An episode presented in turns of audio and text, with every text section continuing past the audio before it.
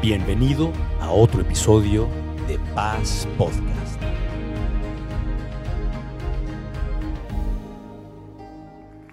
Te hago, te hago una pregunta. ¿Ya comiste rosca de reyes?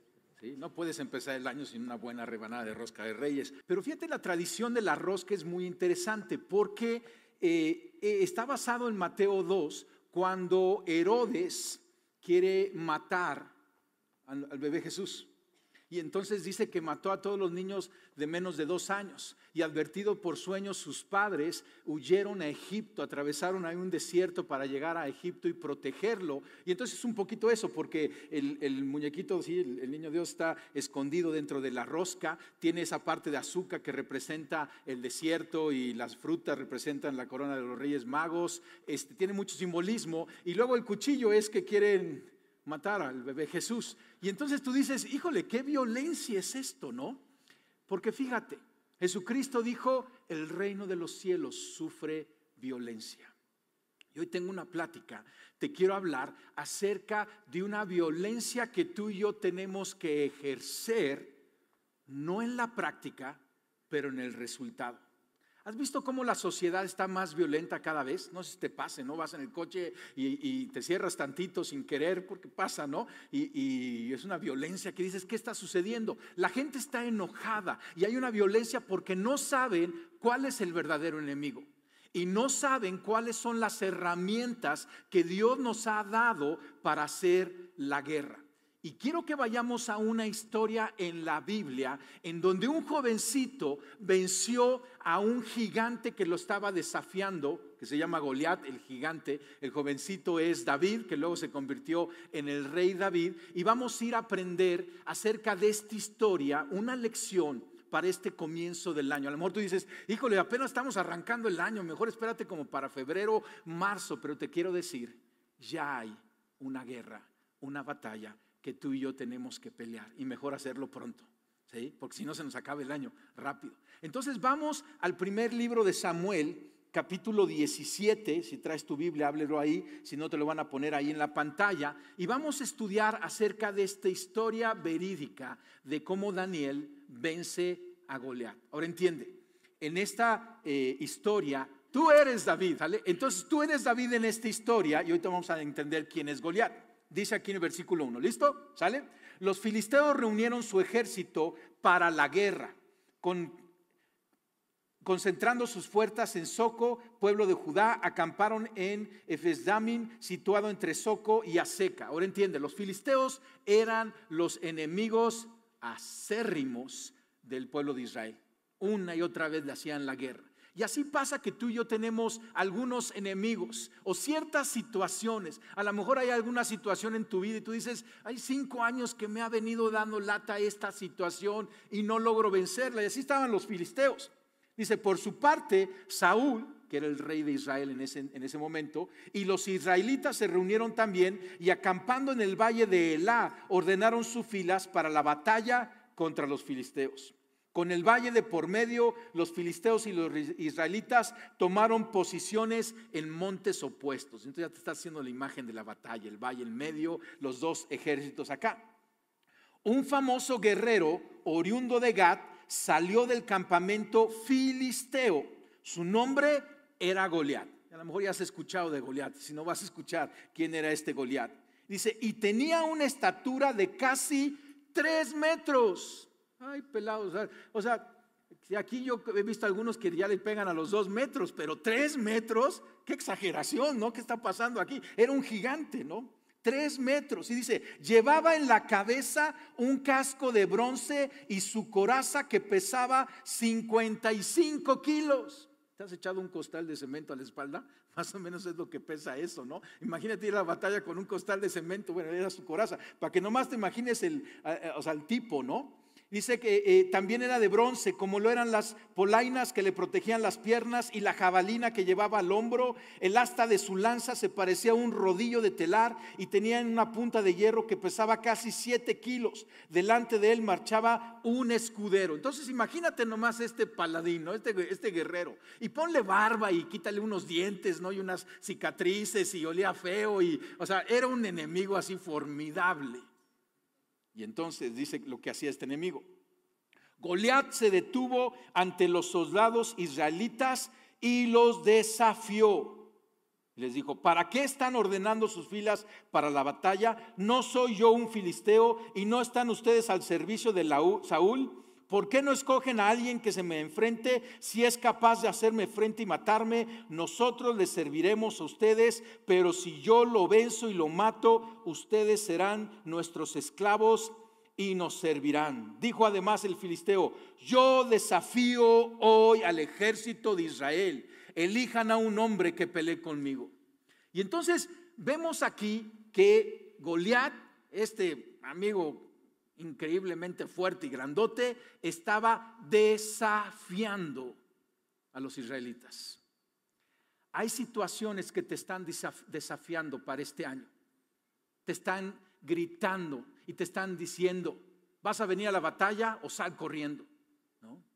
Y están hablando y están gritando en contra de nuestra vida. Quizás son situaciones de salud, quizás son situaciones financieras, quizás son situaciones relacionales. Y te están desafiando.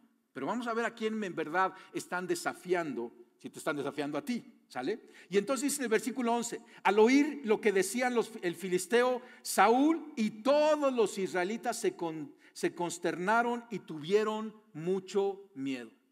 Y al amor también estás así.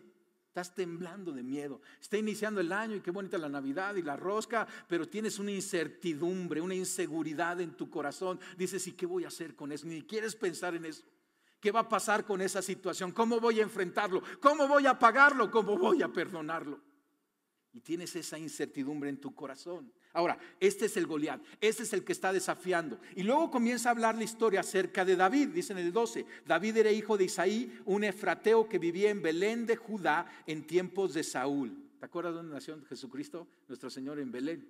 Porque es descendiente de David y era de Belén. Y bueno, y narra cómo o sea, los hermanos de David estaban en, el ejército, estaban haciendo la guerra. David era el más chiquito de los hermanos. Estaba, era un pastor, estaba ahí en casa, él no fue a la guerra.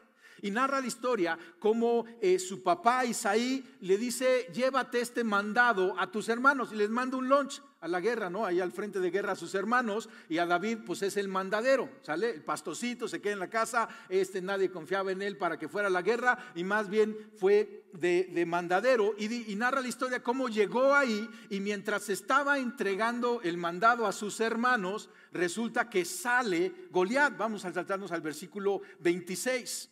¿Sí? Porque sale Goliat, empieza a desafiar durante 40 días, venía desafiando. David lo oye y dice: David, David preguntó a los que estaban con él, ¿qué dicen que le dará a quien mate a este filisteo y salve, así el honor de Israel? ¿No?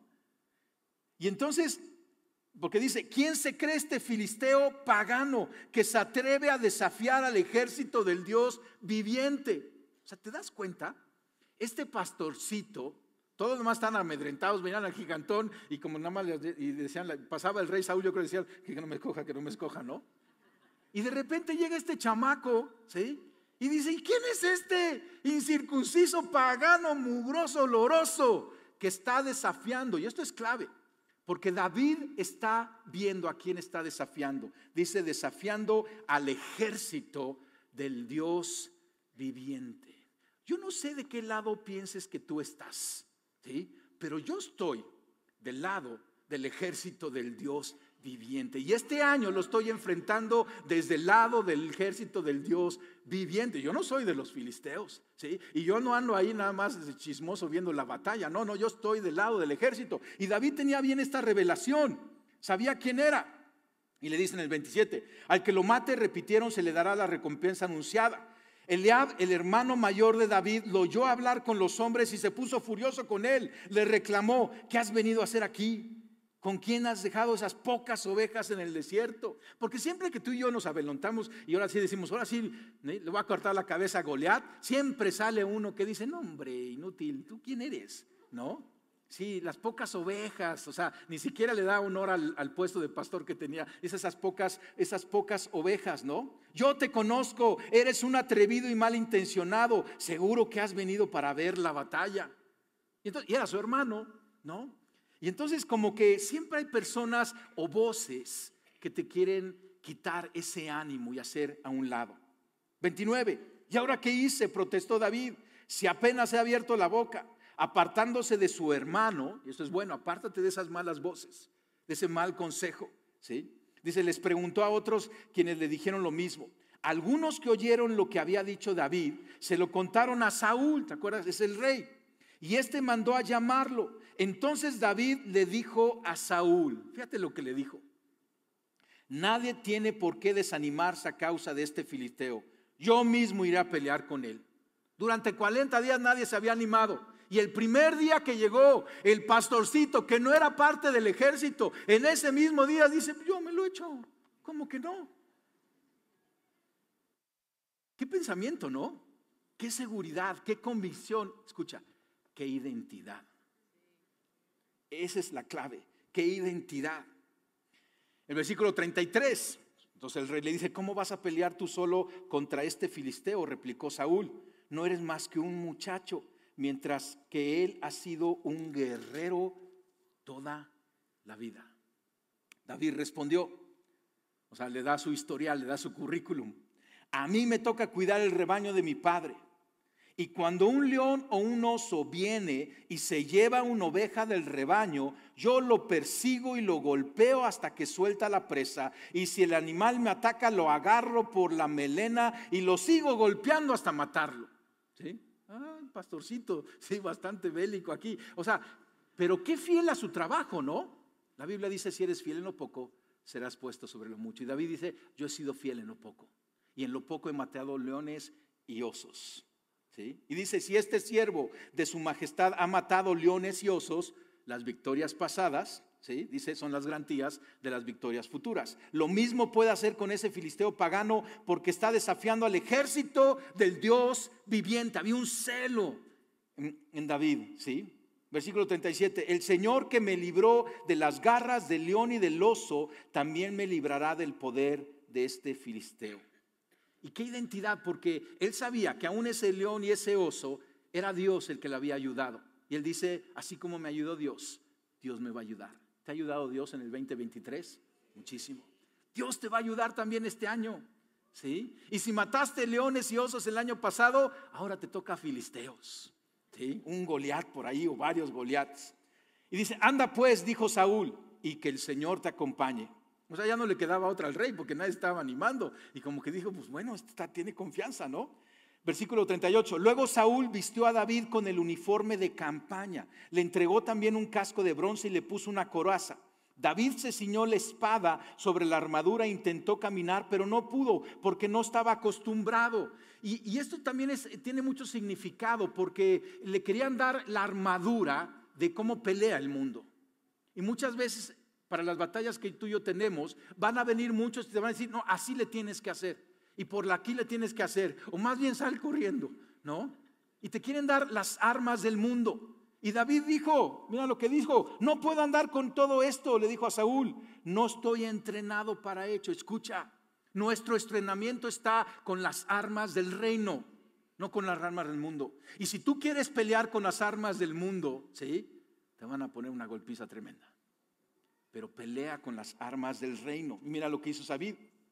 David dice, de modo que se quitó todo aquello, despójate de todas aquellas estrategias que tú piensas tener. Tomó su bastón, bastón de pastor, el callado del pastor, fue al río a escoger cinco piedras lisas. Y por eso así se llama esta serie, cinco piedras lisas. Y vamos a estudiar qué significan o cuáles son estas cinco piedras lisas. Y las metió en su bolsa de pastor y luego, onda en mano, se acercó al filisteo. ¿sí? Su voz de pastor es el zurrón. ¿Te acuerdas? ¿Conoces la canción? ¿Sí? Los pastores con su humilde zurrón, rom, pom, pom, pom. ¿Sí? Acabamos de cantar. Bueno, ese es el zurrón, ese es, ese es el, del pastor. Y entonces dice que fue, le echó las cinco piedras a su, a su zurrón, a su, a su eh, bolsa de pastor, y luego onda en mano, que esa era la herramienta que tenía, se acercó al filisteo. Este por su parte también avanzaba hacia David detrás de su escudero. Yo creo que vio y dijo, por fin viene uno, ¿no? Y lo vio a lo lejos, ¿no? Pero conforme se acercaba, vio que era un chamaco, dice, le echó una mirada a David y al darse cuenta de que era apenas un muchacho trigueño y buen mozo, con desprecio le dijo, ¿soy acaso un perro para que vengas a atacarme con palos, con el callado? No traía espada David. Y maldiciendo a David en nombre de sus dioses, añadió, ven acá, que le voy a echar tu carne a las aves del cielo y a las fieras del campo. David le contestó, y esta es la clave de todo el pasaje, pon atención. Dijo David, tú, tú vienes contra mí con espada, lanza y jabalina. O sea, esos enemigos vienen contra ti con, con armas aquí que, tú, que te pueden apantallar. Dice, pero yo vengo a ti en el nombre del Señor Todopoderoso, el Dios de los ejércitos de Israel, a quien has desafiado. ¿A quién había desafiado el filisteo? Pues a los israelitas. Pero David tenía una revelación. Si tú me desafías, nos desafías, estás desafiando a Dios. Escucha, si alguien te está desafiando, está desafiando a Dios. Porque Dios está de tu lado, o más bien tú estás del lado de Dios. ¿Sí? Tú eres parte del ejército. Están desafiando al ejército del Dios de los ejércitos.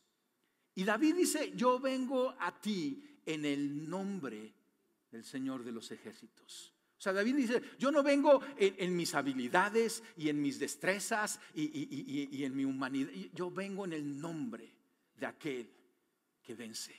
¿Qué identidad?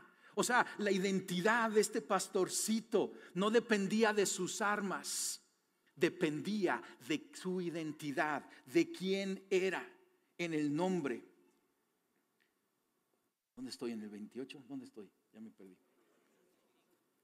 Uy, ya se me fue aquí. Perdónenme.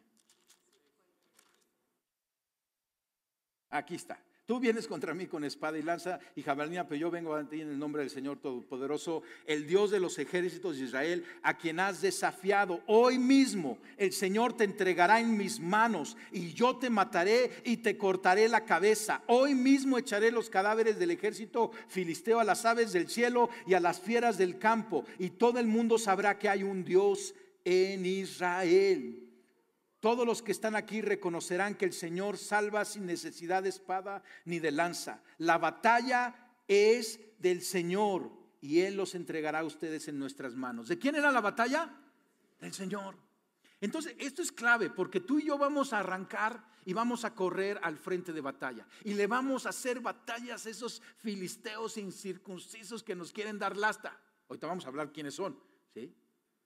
Pero vamos porque la, batalla es de Dios, porque Dios es el que ha sido provocado, porque tú y yo estamos del lado de Dios.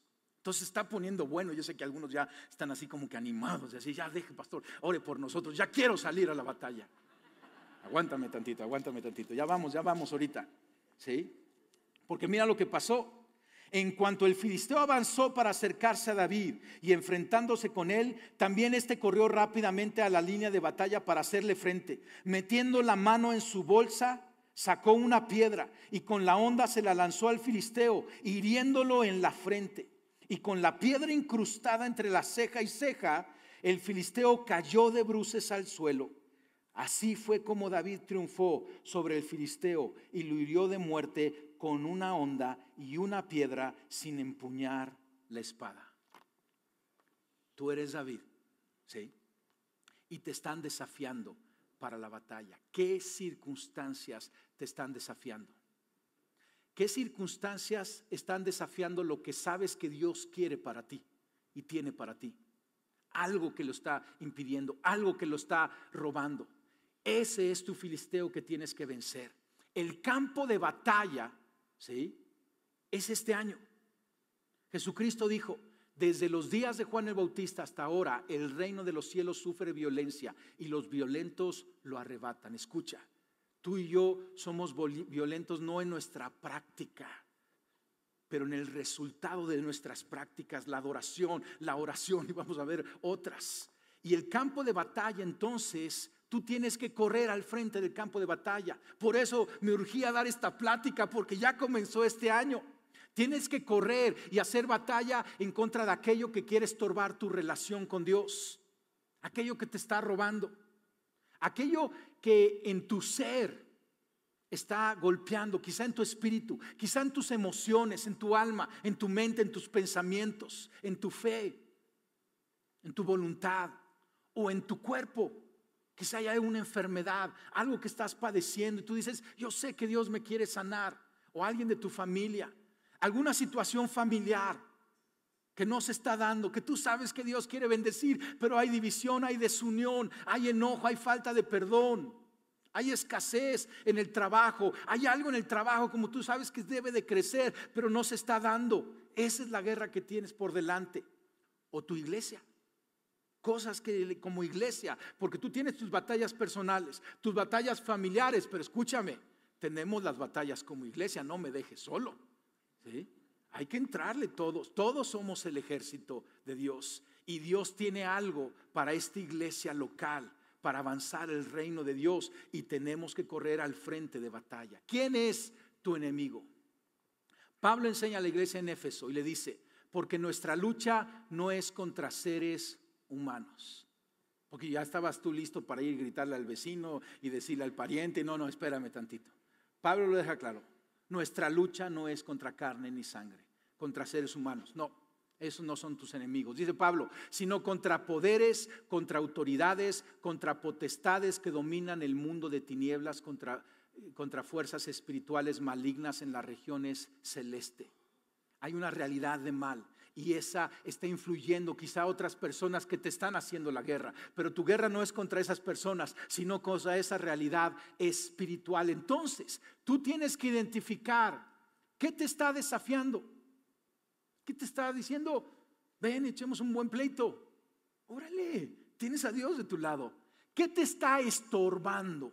O sea, ¿qué, ¿qué, está atorado en la vida? Quizás venía rodando algo, un proyecto y de repente, ¡pum!, se atoró. Y tienes años con eso atorado. ¿Qué te está destruyendo o qué te está robando? ¿Qué estás necesitando en esta etapa de tu vida? Tú sabes que Dios tiene, porque Dios pone los sueños en nuestro corazón. Pero ¿qué, qué te está robando de esos que esos sueños sucedan? ¿O qué te está hablando el Espíritu Santo? El Espíritu Santo te ha hablado y te ha dicho, quiero algo para ti en esto. Esos son los filisteos, los Goliaths que tú y yo tenemos que vencer. Déjame hablarte de los blancos anuales de oración. Cada año hacemos esto. Y te repartieron este cartoncito eh, anaranjado. Si no tienes uno, levanta la mano y los edecanes a la velocidad de la luz van a poner uno en tu mano. ¿Sí? Ayúdenos edecanes acá y varios. Este, y, y esto lo hacemos cada año. Y cada año el equipo de liderazgo nos juntamos, buscamos a Dios. ¿Sí? Y decidimos tres, cuatro, cinco blancos anuales como iglesia, que son los que tienes en la parte de enfrente.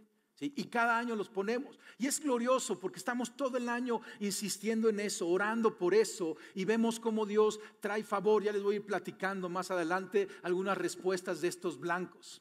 ¿sí? Y vas a ver aquí en tu cartón que tenemos para este año cuatro blancos que tienen que ver con eh, un derramar fresco del Espíritu Santo en Iglesia Paz. Nuevamente, el, Espíritu Santo es el enemigo, no, queremos más del Espíritu Santo, pero hay algo que nos está estorbando o hay algo que tenemos que orar e interceder para que venga ese derramar del Espíritu Santo. Voy rápido y luego después los vamos a ir analizando poco a poco. Pero la idea es que te los lleves a tu casa y que a partir de hoy ya estés orando por estos blancos, de acuerdo como el Espíritu te guíe, por la palabra, por, un, por más pasión por su palabra. La palabra, la Biblia, ¿sí? es nuestra autoridad de cómo vivimos, hacemos iglesia, pero vivimos nuestra vida personal, nos relacionamos con Dios y estamos orando para una mayor pasión, en especial para los jóvenes.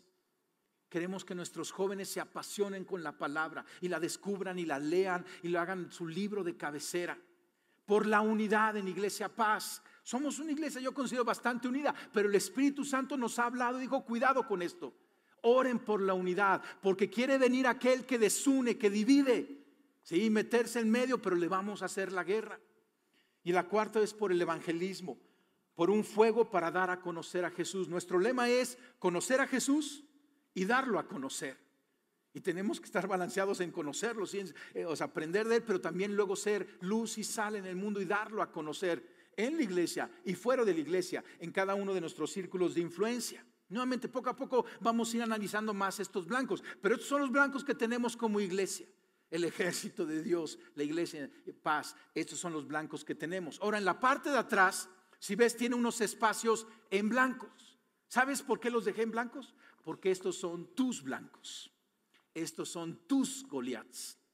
Estas son situaciones en tu vida que tú dices y el Espíritu Santo te lo está confirmando y dice, como que esta situación me está provocando, me está desafiando. Haz de frente y ponle por escrito en tus palabras, ¿sí? Y, escoge, escoge filisteos grandotes, porque a lo mejor dices, ay, que pueda pagar el predial, ¿no? Mira, Está bien, paga el predial, pero más bien ora para que tengas una economía suficiente para pagar predial de muchas casas y luego poder también ser generoso para la causa de Cristo y para poder bendecir a más. ¿Sí? Quizás es algún, algún tema de salud, quizás es algo que quieres ver en relaciones o quizás es algo en tu familia que estás, lo está haciendo. Quizás tienes que ver esa economía que venga para que tus hijos estudien, eh, que, que los acepten, que quién sabe, o sea, lo que cada uno de ustedes, esto es, o sea, esto es de iglesia. Pero esto es personal. El año pasado cada uno pusimos, ¿sí? Todo el año yo tuve esto en mi lugar secreto, ahí donde oro con Dios. Y estuve insistiendo con Dios y te voy a dar después algunos testimonios, cosas que vimos suceder. ¿sí? Increíble es Dios, bueno es Dios. Él peleó nuestras batallas. Entonces, no lo vas a hacer ahorita, pero tienes en la semana, piénsalo, ponlo, ¿sale? Ahora entiende, no, no, no son buenos propósitos. No son cosas que escribes y lo dejas ahí. No, y no tengo nada contra los buenos propósitos. Si tú eres de esos, hazlo, ¿sí? Pero ¿sabes qué? Estos son blancos, son filisteos, son Goliaths que tienen un nombre. Y tú y yo no vamos a ir enfrente de eso con nuestras propias fuerzas. Vamos a ir orando, intercediendo, pidiéndole la guianza a Dios y haciendo una guerra con las armas espirituales que tenemos. Por eso no te pierdas los otros domingos para que veas cuáles son las cinco piedras lisas. ¿Sale? Entonces, este ejercicio ya está para que tú lo puedas hacer. ¿Cuál es el respaldo que tienes para la batalla? Porque el amor dice, oye pastor, ya me estás mandando, mandando la batalla. ¿Y, ¿Y qué respaldo tengo? Tienes tres respaldos. El primero, quien te desafía a ti, está desafiando a Dios. Voy a leer otra vez el pasaje en el versículo 45. David contestó, tú vienes contra mí con espada y lanza y jabalina, pero yo vengo a ti en el nombre del Señor de los ejércitos, el Dios de los escuadrones de Israel, a quien has desafiado. Quien te está desafiando a ti está desafiando a Dios. ¿Y qué crees que va a pasar? ¿Sí? ¿Dios va a salir corriendo? ¿Sí? Más grande y poderoso es el que está en nosotros que el que está en el mundo. ¿sí? Y entonces tú, tú vas al, frente de batalla y nada más sientes el respaldo de Dios. ¿sí? Y como que tú le dices, déjamelo a mí, Dios. Y como que Dios dice, no, no, déjamelo a mí. ¿no? Y, y están así. O sea, Dios, de Dios es la batalla. Dios de los ejércitos es un título que se le da a Dios más de 500 veces en la Biblia. Está interesante el título, Dios de los ejércitos. Me dijo, ay, qué padre los ejércitos. Tú eres parte del ejército. Y Él es el comandante en jefe, Jesucristo es nuestro comandante en jefe. Y entonces tú estás en la línea de batalla y viene un filisteo y dice, contra ese quiero. Y Dios dice, órale, ¿sí? Ve y pelea y haz la guerra. Segundo, tus victorias pasadas son las garantías de tus victorias futuras. ¿No fue Dios bueno el año pasado? ¿No nos dio victorias? David dice, si este siervo suyo ha matado leones y oso, lo mismo puede hacer con este filisteo incircunciso, porque está desafiando al ejército del Dios viviente. ¿Sí? Muchos matamos osos y leones. Y ahora viene el filisteo y lo ves y dices, ah, ¿cómo no? Si esos cayeron, este va a caer. Quizá este año va a ser la primera vez que vas a matar un oso. ¿Sí? Ya vendrán los filisteos. Pero quizá ahora te toca un filisteo. Dices, o sea, pero tus victorias pasadas, esa es la garantía de tus victorias futuras. Y tercero, dice en el versículo 47 David, todos los que están aquí reconocerán que el Señor salva sin necesidad de espada ni de lanza. La batalla es del Señor y los entregará a ustedes en nuestras manos. Esa es la tercera garantía o respaldo. La batalla es de Dios. Tu batalla es de Dios. Yo no sé cómo te sientes. A mí me hace sentir bien, ¿sí? Como que me avalentona, ¿no? Órale, pues está suave. Si la batalla es de Dios, si me están provocando, le están provocando a Dios. ¿sí? Si he visto cómo Dios me ha librado, ¿por qué no me va a librar este año? ¿Por qué no? ¿Sí? ¿Quién debe de pelear tu batalla? Es una buena pregunta, ¿sale? Porque a lo mejor acabando la reunión tú vas a venir con tu cartoncito y me vas a decir, pastor, aquí está, ¿sí? Para que las pelee por mí. No, ¿sí? Yo te acompaño. Yo soy parte del ejército. Si yo te guardo la espalda, pero tú tienes que pelear tus batallas. Ese es el propósito de Dios. ¿Te acuerdas lo que le dijo David a, Saúl? El versículo 32. Entonces David dijo a Saúl, nadie tiene por qué desanimarse a causa de este filisteo. Yo mismo iré a pelear con él, contra él. Tú mismo. No le busques, no ahí está el filisteo, no andes buscando así. Tú, tú eres el David. A ti te toca. ¿Por qué te toca a ti? Para empezar, porque tú eres el que está siendo provocado. ¿Sí? El pleito te lo buscaron a ti, no a mí. ¿Sí? Nuevamente, si te lo buscan a ti, también me lo están buscando a mí y yo te apoyo. Y como iglesia, o sea, te toca a ti con el apoyo de la iglesia. Por eso tenemos grupos pequeños y vamos a aprender cómo orar unos por otros y cómo apoyarnos. Pero a ti te toca ir al frente de la batalla. Tú tienes todo lo necesario para vencer. La Biblia dice que tú y yo somos más que vencedores en Cristo Jesús. Si tienes todo lo necesario para vencer, ¿por qué iría yo a pelear tus batallas? No tiene sentido, ¿verdad? Porque si yo peleo tus batallas, lo que te estoy diciendo es que eres un inútil. Pero si te digo, órale, yo aquí estoy, yo te enseño, ¿sí? yo te echo porras, ¿qué te estoy diciendo? Tú eres un campeón, tú eres un David, ¿sí? tú tienes todo el respaldo de Dios y de la iglesia. Tercero, cuando venzas al oso podrás vencer al león y luego al filisteo, etc. Tienes que vencer. Quizá te va a tocar un oso, quizá un león, quizá un filisteo barbón oloroso. ¿Sí? Pero tienes que vencerlo. Escucha esto. Lo que quiere Dios no es que ese filisteo en tu vida sea derrotado. Lo que quiere Dios es que tú aprendas a derrotar filisteos. O sea, en ese día que leemos, o sea, Dios no estaba preocupado por Goliat. El plan de Dios era levantar un David que venciera no un Goliat, cientos de Goliats. Ese es el propósito de Dios. O sea, sí vamos a vencer a Goliat, pero el plan de Dios para este año es levantar un ejército de David. Imagínate. Imagínate cuántos Goliat vamos a vencer, pero lo que yo veo y visualizo es cuántos David nos vamos a levantar a vencer esas situaciones. Ese es el propósito y por eso te toca a ti. Yo peleo mis batallas. Yo estoy aquí para apoyarte y enseñarte todo el liderazgo, toda la estructura de la iglesia, ¿sí? También estamos para pelear las batallas de aquellos que no tienen las herramientas. Y en nuestros blancos de oración muchas veces yo pongo algún familiar que todavía no está en Cristo y no tiene la revelación y le ayuda en oración a pelear sus batallas, porque él todavía no puede. Pero tú sí puedes. Y eso es lo que queremos.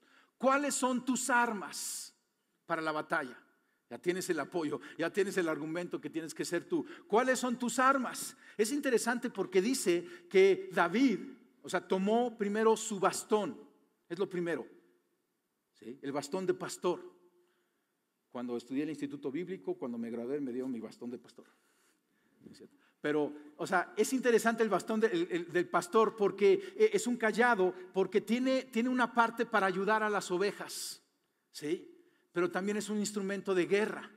Y esto tiene todo un significado porque tú vas a seguir haciendo lo que estás haciendo. No es que vas a dejar la universidad o vas a dejar tu casa para irte a la guerra. No, no, no. Mientras eres ama de casa, mientras eres empresario, mientras eres un estudiante, tú vas a estar haciendo las guerras que Dios te pone por delante y venciendo esos Goliaths en tu día a día. Eso es lo que habla ese callado que tomó David, que lo identificaba. Pero luego dice que fue al río a escoger cinco piedras lisas. Y es muy interesante, porque él fue al río y escogió unas piedras que están que son lisas. Y esto tiene todo un simbolismo. Son piedras que han sido probadas por el agua, forjadas. Son piedras, ahorita vamos a hablar de la onda, que vuelan sin ninguna resistencia y pueden llegar a su blanco. Los otros domingos vamos a hablar más acerca de las cinco piedras lisas que dice que David lo puso en su, ¿cómo se llamaba? Zurrón, ron, pom, pom, pom. ¿Sale? Entonces lo puso en su zurrón y dice que tenía una onda. ¿sí? Y esta onda, esta es la arma que David tenía. Y entonces ponía, corrió a la, a la línea de guerra con su bastón, ¿sí? Con las cinco piedras lisas, vamos a hablar de ellas, pero quiero enfocarme acerca de la onda, porque es un instrumento increíble, ¿sale? Y entonces va y mete su mano en, en, el, en el zurrón, en el zurrón, y entonces pone la piedra y entonces le da. Ay. Es que también llevo bombones en el zurrón para por si te da hambre.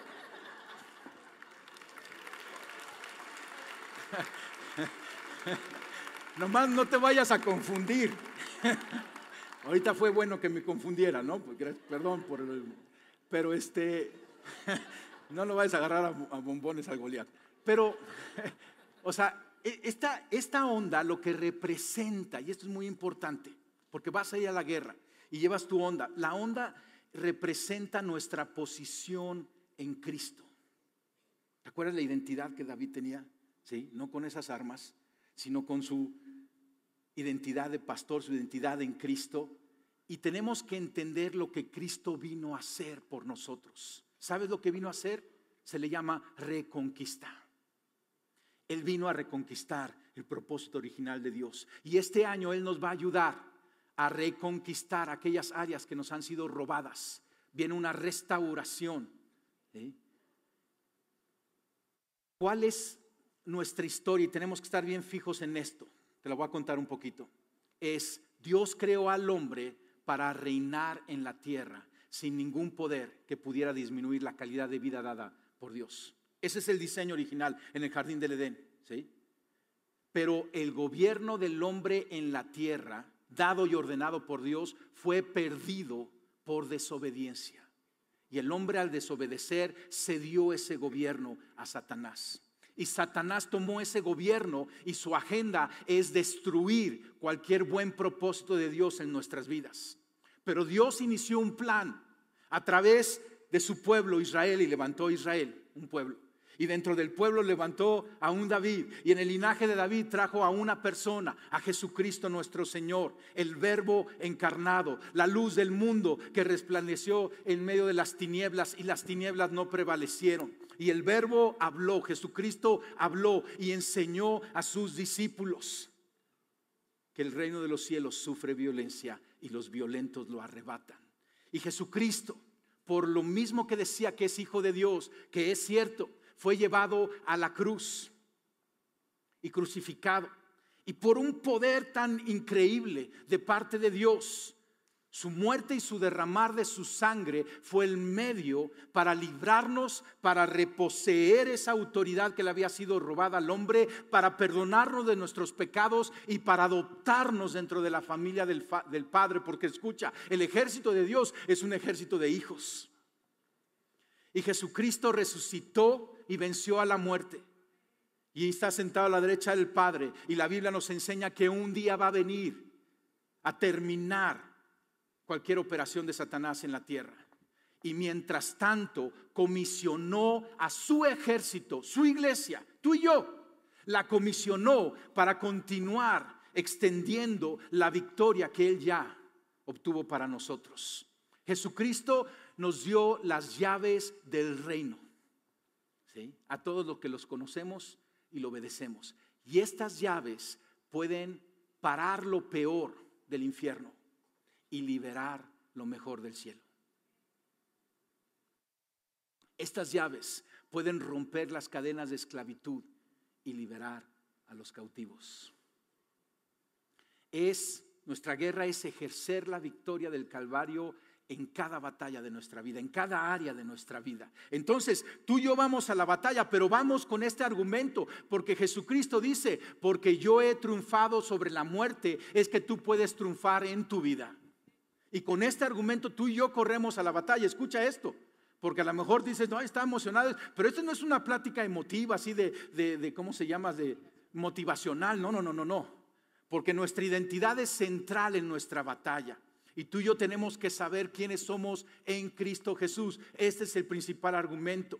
Déjame darte un ejemplo. Había un momento en el libro de los Hechos, capítulo 19, en donde había unos jóvenes que querían exorcizar ahí a alguna persona y de repente fueron, intentaron, y mira lo que dice este pasaje en el versículo 15 de 19. Dice, en una ocasión que lo intentaron, el espíritu maligno respondió, conozco a Jesús y conozco a Pablo, pero ¿quiénes son ustedes? Entonces, si tú no tienes una relación con Cristo, si tú no eres un hijo de Dios, si tú no sabes tu identidad en Cristo Jesús, no te vayas a la batalla, te van a poner una golpiza tremenda. ¿sí? Pero si tú y yo sabemos quiénes somos, ¿sí? La victoria es segura. Cierra tus ojos un momento, porque creo que esto es fundamental. Quizá tú estás aquí y has escuchado de Cristo, pero tienes que recibirlo, creer en Él, tomar todo lo que Él ya logró, su victoria, y decir, yo la tomo a mi favor. Y déjame guiarte en esta oración. Repítela conmigo, dirígela al Padre, dile, papá Dios, yo te doy gracias, porque hoy estás hablando claro a mi corazón. Yo sé que me amas. Y Señor, yo te pido perdón por todo mi pecado, por haber vivido lejos de ti, por haber ido a la batalla sin tu respaldo. Yo me arrepiento. Y Jesucristo, yo creo que tú eres el Hijo de Dios, mi Salvador, el victorioso. Yo creo que en tu vida santa, en tu muerte en la cruz para redención y en tu resurrección poderosa. Jesucristo, a ti te nombro el Rey y Señor de mi vida, hoy y siempre. Amén. Amén. Gracias por acompañarnos en este episodio de Paz Podcast. Confiamos en que hayas encontrado paz, ánimo y propósito. Síguenos en nuestras redes sociales como arroba Iglesia Paz y en nuestra página como iglesiapaz.org.